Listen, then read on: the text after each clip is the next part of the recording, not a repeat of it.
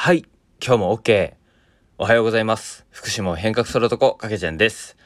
はい、本日もですね、自己紹介企画第4弾ということで、僕のですね、大学生時代についてお話をしていきたいなというふうに思います。はい、えー、全5回にわたってですね、僕の自己紹介をしていくこの企画なんですけれども、ついに第4回ということで、えー、今に近づいてきました。はい、えー、大学生時代についてですね、はい、えー、僕はですね、あの、福島を変革する男というふうに名乗り出したのもこの大学生時代からでして、えー、今日はですね、すごく濃い時間になるかなというふうに思っております。えー、大学生時代はですね、え4年間あるんですけれども、あの毎年毎年違ったことをやっていて、あの、すごく色濃い、あの、時間だったので、えそこについてね、あの、詳しくお話ししていきたいなというふうに思います。えー、ではですね、あの毎回、毎回恒例ですけれども、一言で大学生時代あ表すとというところで言うと、えー、福島と向き合うようになった大学生時代ということですね。えー、まさに福島を変革する男というふうに名乗るようになったそこまでのきっかけっていうのが大学生に詰まっていますと。えー、なのでですね、えそこら辺も、あのどういう変遷を経て、福島変革する男という風になっているのか、えそして今にどう繋がっているのかというところを、え注目して聞いてもらえたらなという風に思っております。はい。ではですね、え、早速話していきたいなというふうに思うんですけれども、え、前回までですね、え、高校時代というところで、最後ですね、え僕自身中央大学というところに、え指定校推薦で入学することになりましたよというお話をしました。えー、そこからですね、僕自身は、えっ、ー、と、大学1年生にの話なんですけども、まあ、中央大学に入学をしまして、えー、僕はですね、あの、母方の、あの、おばあちゃん家ですね、が神奈川の方にありまして、そこにですね、住むという形で、え、そこから、あの、通うようになりました。はい。えー、部屋がですね、あの、結構空いていて、えー、マンションとかも経営しているので、あの、そういったところの、あの、家ですね、まあ、あの大家さんの家みたいな感じなんですけど、まあ、大家さんの家で住んでいながら、えー、1年生の時何をしていたかというところで言うと、え、サッカーサークルに入りつつ、あとはまあ居酒屋のバイトっていうところのあの生活でした。えー、大学1年生はですね、普通の大学生でしてね、あの、普通に、まああの、サッカー部だったので、高校までは、あの、サッカーサークルっていうのに、あの、まあ、勧誘されて、えー、そのままの流れでサッカーサークル入り、えー、そして、えまあ、あの、結構普通にバイトはあの魚民という居酒屋であのバイトをしていたりしました。はい。で、当時ですね、まあ高校2年生から、まあ、前回も話したんですけども、付き合ってた彼女もいまして、えー、彼女がですね、福島の大学に行ってたので、遠距離恋愛だったんですね。で、というのもあって、毎月ですね、僕が、あの、福島に帰ってたんですね。はい。というのも、あの、まあ、さっきも言った通りあの僕母方の祖母の家にあの住まわせてもらってたみたいな形だったのであの彼女が東京に来てもね泊まる場所がないと。だからあの僕自身が福島に帰ってあの毎月帰ってですね、えー、彼女が一人暮らしだったので、まあ、そこの家にあの泊めさせてもらうというところであの定期的に毎月会っていたというところで福島に結構帰ってたというのがありました。で、そんなにお金もなかったので、高速バスでですね、3時間半ぐらいかけて、毎月、あの、1回、あの、土日とかを使ったり、あの、祝日をうまく使ったりとかして帰っていたというわけなんですけれども、まあ、そんなこんなで、えー、やっぱりこう、もっとたくさん会いたいというふうに思った時に、やっぱ一人暮らししたいなと。で、一人暮らししたいなと思った時に、やっぱりこう、まあ、家賃もそうですけど、自分でこう、引っ越し費用を、あの、やってくれと。やった、やってくる、あのやるんだったらいいよと。いうところで親にもあの許可をもらったので、じゃあちょっとお金を貯めて大学2年から一人暮らししようということで、まああのアルバイトめっちゃ頑張ろうというふうに思ったんですね。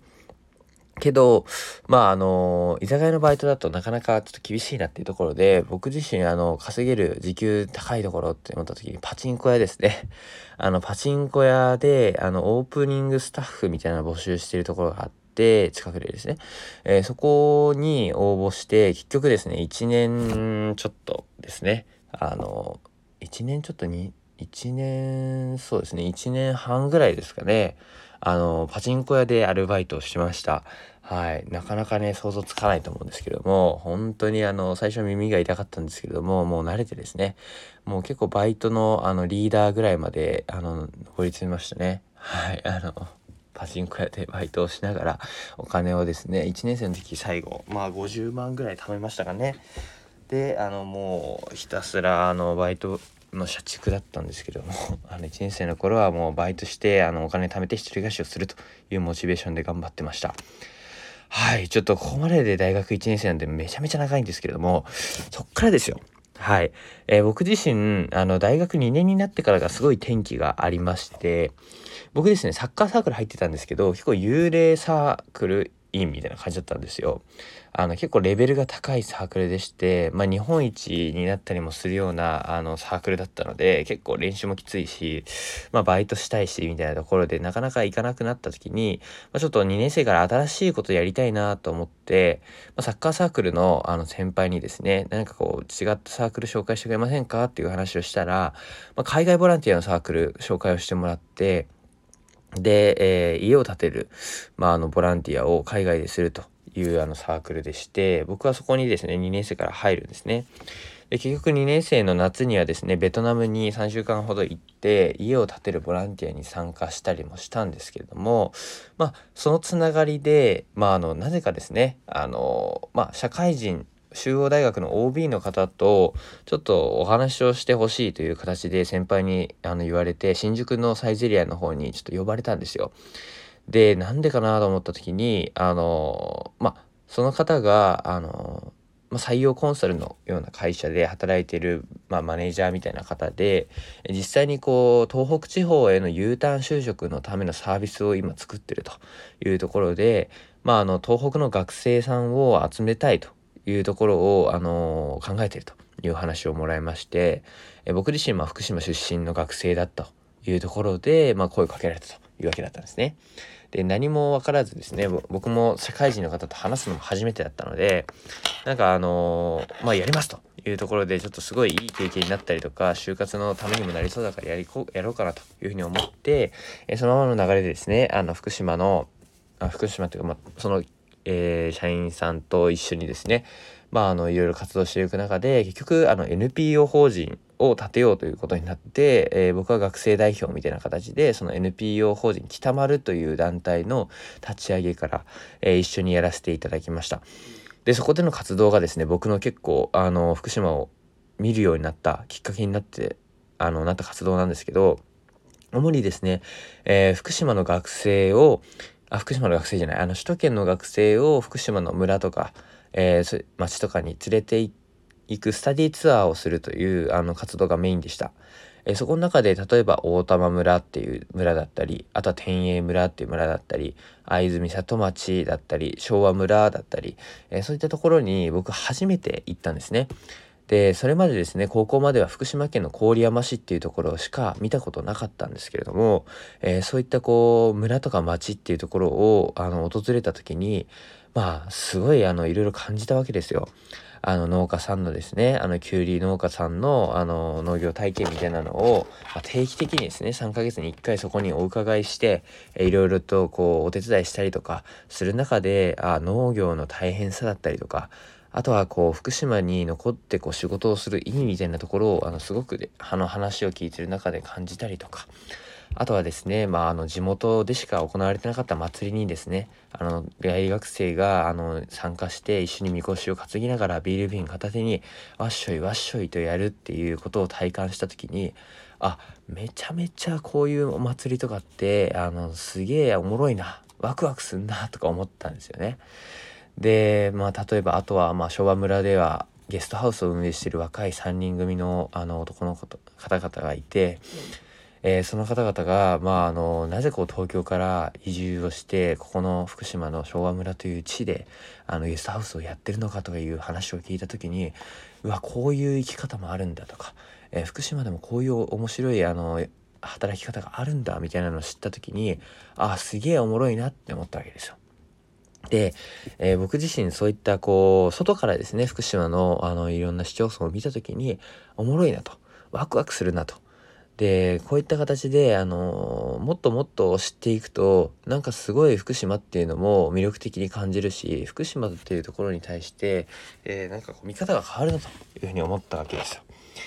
で、えー、ちょっとですね、これ思ったんですけど、めちゃめちゃ長くなっちゃうので、今日、あの、大学2年生、まあ、3年生のちょっと初めぐらいまでで 終わりたいなというふうに思うんですけれども、まあそういったこう NPO の活動を通じてですね、僕自身一つ、あの、福島っていうのに興味が持ったというところが、えー、ありました。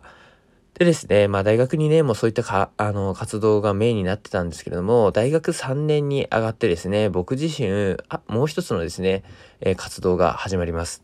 それがですね、僕の父親のえー、仕事のお手伝いをするようになったということなんですけれども、僕の父はですね、福島の郡山市で、えっ、ー、と、震災後にですね、起業をしまして、えっ、ー、と、福島県産品の販路拡大事業ということで、まあ、首都圏の JR の駅中とかでマルシェをあのやったりするような会社をやっています。で、えっ、ー、と、そこのですね、あの、アルバイトみたいな形で、ちょっと手伝ってくれないかっていうのを、あの、3年生の初めぐらいからですね、言われたんですね。で、僕自身、その父親の仕事が何をやってるのかとかも全然知らなかったんですけれども、えー、その、こう、手伝いをしてる中で、あ、福島にこういう、こう、あの、特産品があるんだっていうのを初めて知ったわけですよ。まあ、例えば、くるみゆべしっていうものだったり、イカ人参だったりとか、えそういったこうちょっと聞いたことあるけどわからないなみたいなものからうまくてしょうがねえというあの万能調味料が関東の人にすごい人気だっていうのも、まあ、そのこうマルシェを手伝っている中で知ったわけですね。はい。で、こう、まあ、父親のですね、じゃあ思いみたいなところも、あの、こう、高校まで聞けな、聞いたことがなかったようなことを、まあ、こう、バイトの、こう、休憩時間に聞くようになったりとかした時に、あ、福島って風評被害があって、なかなかこう、物が売れなくなっていたと。で、そこを、やっぱりこう、自分自身で売りに行かないと、何も変わらないっていうところで、こう、使命感に駆られた父は起業して、え、今もなお、首都圏で年間300日以上マルシェを展開していると。えそういった思いを聞いた時にあすごくあの大義があることをしていて、えー、僕も何かしら福島っていうところに対して貢献したいなっていうふうに思うようになっていきました。えー、そこからですね、僕自身、あの、どういった形で福島っていうところに貢献していくのか、えー、そして自分自身の人生はどうしていきたいのかを本気でこう3年生の初めの方からですね、考えるようになりました。でですね、えー、そこからちょっとまた、あの、いろいろとあるんですけれども、ちょっと今日はですね、ここまでにしようかなというふうに思います。えー、申し訳ございません。大学生時代ですね、僕めちゃくちゃ濃くてですね、えー、ここまででも半分ぐらいになります。なので、えっ、と、今日ちょっとまとめると、まあ、あの、状況を、あの、大学進学を機にしましたよというところから、1年生の時は、まあ、あの、居酒屋バイトと、えサッカーサークル、で、あとはパチンコ屋のバイトをし始めて、あの、一人暮らしを大学2年生からしましたと。えそこから、あの、先輩との出会いを通じて NPO の立ち上げ、学生代表を始め、えそして父親っていうところの仕事の手伝いをするようになって、え、福島の物産とか、そういったところ、食に関しても触れるようになりましたというお話をしました。えー、次回はですね、大学3年生に上がって、えー、いろいろとですね、僕も個人事業をしたり、あとは、まあ、SFF という今の活動をするようになったりとか、えー、あとはま就職活動もしたりというところもあったので、そういった話を詳しくしていきたいというふうに思います。すいません。めちゃめちゃ長くなってしまいましたが、本日はですね、えー、自己紹介企画第4弾ということで、これ第5回に収まらないかもしれないと思うんですけれども、えー、ぜひですね、次回は大学生時代、えー、についてお話をもう少し詳しくしていきたいと思いますので、ぜひ聞いてもらえたら嬉しいなと思います。ぜひ感想、あの質問とか、えー、おも、どしどしお待ちしておりますおりますので、よろしくお願いします。ということで、えー、今日も OK、ありがとうございました。